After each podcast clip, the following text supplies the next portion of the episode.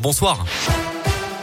Bonsoir Mickaël, bonsoir à tous. Un mot du trafic. Tout d'abord, eh bien, ça bouchonne sur la 43 pour rejoindre Lyon sur plus d'un kilomètre. Ça se passe à hauteur de Bron. À la une de l'actualité, cet appel à témoins dans le Rhône. La brigade de gendarmerie de Tarare tente de retrouver Daniel Chavanjon. Euh, d'après le progrès, l'homme habitant rue Barona n'a plus donné signe de vie depuis le 6 janvier dernier. Il aurait quitté son domicile en Dacia Duster grise. L'octogénaire est de corpulence normale et mesure environ 1m80.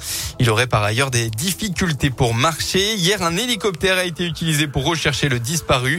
N'hésitez pas à joindre la brigade de gendarmerie de Tarare au 04 74 60 3 00 36 si vous avez la moindre information permettant de retrouver l'individu.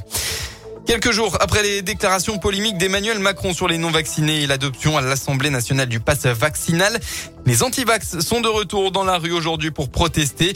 Le gouvernement s'attend à quelques tensions en France. Ils étaient en tout cas environ 600 à se rassembler devant la place Bellecour de Lyon. La manif s'est déroulée sans tension, mais aussi euh, sans masque, alors que ce dernier est obligatoire dans Lyon et Villeurbanne depuis maintenant quelques jours. À la frontière du Rhône, à la Boisse, un grave choc frontal. Hier, vers 20h45, deux véhicules sont entrés en collision sur la route nationale. Les deux conducteurs ont été grièvement blessés. Il s'agit d'un homme de 47 ans et d'une femme de 32 ans. Ils ont tous les deux été évacués sur des hôpitaux lyonnais. Dans le reste de l'actualité, le président français Emmanuel Macron a fait part tout à l'heure de son soulagement et a salué la décision de l'Égypte de libérer après plus de deux ans de détention le militant politique égypto-palestinien Rami Shahat, euh, arrivé en début d'après-midi à l'aéroport de Roissy-Charles de Gaulle.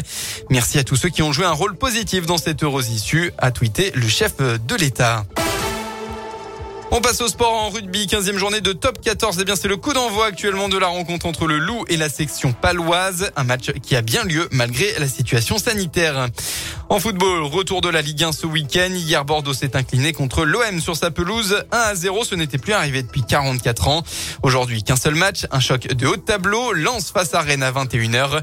On retrouvera aussi l'OL demain face au PSG à 20h45. Neymar, Donnarumma, Hakimi ou encore Léo Messi seront entre autres absents pour la rencontre. L'Argentin au 7 ballon d'or a déclaré forfait tout à l'heure après avoir raté l'entraînement d'hier et de ce matin. Enfin, un mot euh, des supporters du PSG qui seront eux interdits de déplacement à Lyon. L'arrêté du ministère de l'Intérieur est paru aujourd'hui au journal officiel en raison d'un risque réel et sérieux d'affrontement entre les supporters des deux clubs. Dessine, Mesieux et Lyon sont concernés, précise l'arrêté. La météo dans le Rhône pour demain, enfin, ce sera assez similaire à aujourd'hui. Hein. Malheureusement, beaucoup de grisailles et pas de soleil non plus pour votre fin de week-end. Quelques averses sont attendues localement avec même des rafales de vent dans le nord du département.